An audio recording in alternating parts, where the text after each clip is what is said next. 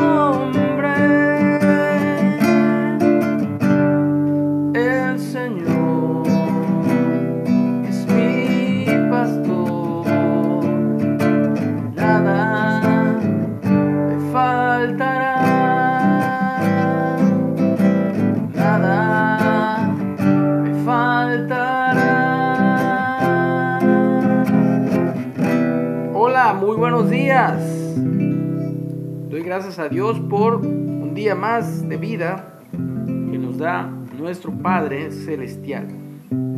Estamos en la lectura de el libro de Hechos o la carta de el doctor Lucas.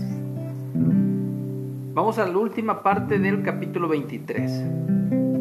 Pablo es enviado a Félix, el gobernador. Vimos cómo el complot para matar a Pablo, Pablo ante el concilio, y después de todo lo que Pablo testificó, el tribuno despidió a un joven que le había dado eh, la noticia de que querían matar a Pablo. Así que mandándole que a nadie dijese que le había dado aviso de esto, del complot contra la vida de Pablo. Y llamando a dos centuriones, el tribuno mandó que preparasen para la hora tercera de la noche 200 soldados, 70 jinetes y 200 lanceros, para que fuesen hasta Cesarea, y que preparasen cabalgaduras en que poniendo a Pablo, le llevasen a salvo a Félix el gobernador. Y escribió una carta en estos términos. Claudio Licias al excelentísimo gobernador Félix. Salud. A este hombre, aprendido por los judíos y que ellos iban a matar, lo libré acudiendo con la tropa, habiendo sabido que era ciudadano romano.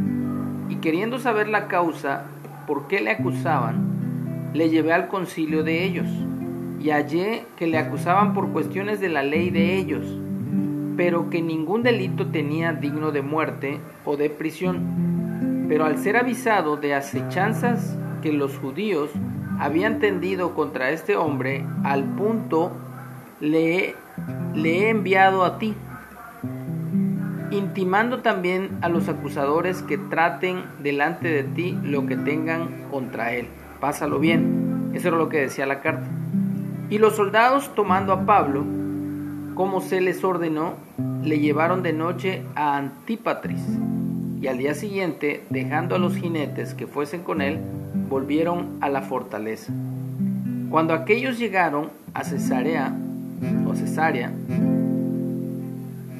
y dieron la carta al gobernador, presentaron también a Pablo delante de él. Y el gobernador, una vez leída la carta, preguntó de qué provincia era, y habiendo entendido que era de Cilicia, le dijo, te oiré cuando vengan tus acusadores. Y mandó que le custodiasen en el pretorio de Herodes. La misma escritura nos enseña que las autoridades han sido establecidas por Dios, han sido puestas por Dios para literalmente ir tras los malhechores, dice infundir temor a los que hacen el mal, no a los que hacen el bien. Haz lo bueno, dice la escritura, y tendrás alabanza de ella. Por muchos años, eh, se, que no, en, estos, muchos años que no existían los derechos humanos, se cometían atropellos a, eh, personas que quizá no eran eh, no eran no eran culpables de ciertas de ciertos actos que se les acusaban y los tenían ahí presos refundidos eh, nadie les, les, daba seguimiento a sus a su situación legal y podían pasar años. Esto era muy común. Me tocó un amigo de mi papá que lo tuvieron uno o dos años por un delito que él no había cometido. Y ese año o dos años que estuvo eh, encerrado ni siquiera le habían dictado sentencia hasta que alguien eh, se preocupó y le pagó un abogado y en menos de uno o dos meses salió libre y así hay mucha gente Así conoció él adentro de la cárcel mucha gente que está así sin que nadie le lleve su caso o los defienda. En este caso, particularmente de Pablo, Dios usó al tribuno, usó a las autoridades romanas para librarlo de mano de los religiosos judíos que querían matar al apóstol Pablo.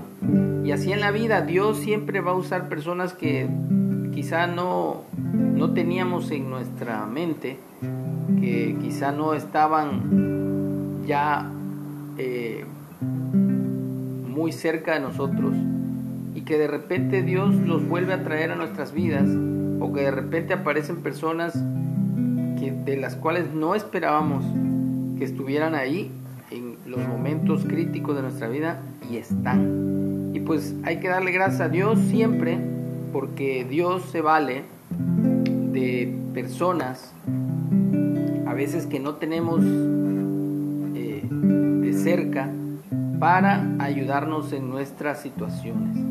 Así le pasó a Pablo, quizá Pablo ya se veía eh, pues muerto o en prisiones por, por esta gente y estamos viendo todo el proceso que Dios está haciendo para darle testimonio, que eso es lo principal, a el pueblo romano.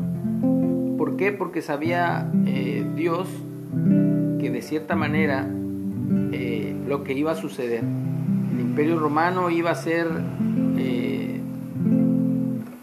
iba a ser usado en cierta manera por Dios para dar a conocer el Evangelio a todo el mundo. Eh,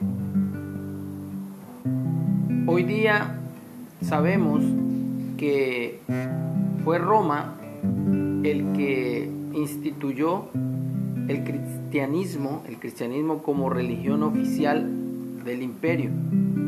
Entonces, hay alegatos por ahí de que el cristianismo conquistó a Roma, y otros, para otros muchos dicen, no, Roma pues literalmente mezcló la Biblia con sus, con sus conceptos paganos de sus dioses y todo. Y pues sí hay mucho de, ambas cosas. Pero a fin de cuentas el Evangelio nos ha llegado de una u otra manera. Solamente eh, Dios ha ido depurando todo lo, lo, que no es palabra de Dios nos ha hecho, nos ha, nos ha hecho entender la diferencia entre tradiciones paganas y lo que es la verdad de Dios, la palabra de Dios. Así que de eso se trata, de que Dios usa y puede seguir usando aún a los que para nosotros no son no están presentes y a lo mejor en algún momento no son dignos de, ser usados, pero Dios se vale eh, de, cualquier persona para ser usada para su gloria y para su honra. Así que, bueno, hasta aquí Pablo fue enviado a Félix el gobernador. Y en el siguiente capítulo vamos a ver defensa de Pablo ante Félix. Así que estamos seguros, confiados en Dios, porque el Señor es mi pastor. Nada me faltará.